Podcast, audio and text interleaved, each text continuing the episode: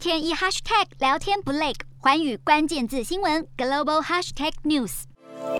一条道路，两个世界。这里是红色森林，车诺比核灾污染最严重的区域。松树因为吸收了过量的辐射变红而得名。如今竟然出现了挖掘防御工事的迹象。在俄军占领一个月之后，乌克兰终于拿回车诺比核电厂的控制权。而这一段空拍画面更证实了先前所传出，俄军竟然派遣没有听过车诺比核灾的年轻士兵到红色森林来挖壕沟。据传他们没有任何的防护装备，更有数百人因此染上了急性的辐射症候群，疑似被送往白俄罗斯抢救。然而，俄军草菅人命的传闻不止这一桩。数百名示威者在广场躺平，以示无声谴责俄军滥杀布查镇的平民三百人。传出其背后主导的正是指挥官欧莫别科夫，领导了俄军第六十四独立摩托化步兵旅，被形容为是布查屠夫。然而，乌军的情报指出，八号欧莫别科夫很可能又要前往哈尔科夫作战，还来不及休息就要被调往前线，被解读为是俄军的盘算，要抛弃目击者。一旦欧莫别科夫与他的部队战死沙场，就不可能有机会活着出庭作证。六号，北约警告乌俄战事恐将持续好几年，呼吁做好准备，长期抗战。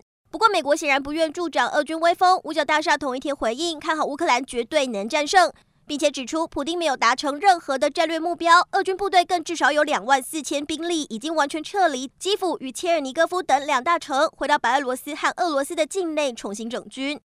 英国外相表示，英国已经冻结了普丁的战争基金超过十兆台币，但是呼吁北约和七大工业国集团的盟国做得更多，包括对黄金等增加普丁战争资金的产业实施限制，禁止让俄罗斯船只停靠在西方国家港口，并且为俄罗斯能源进口定出明确时间表。华语新闻，卢小平综合报道。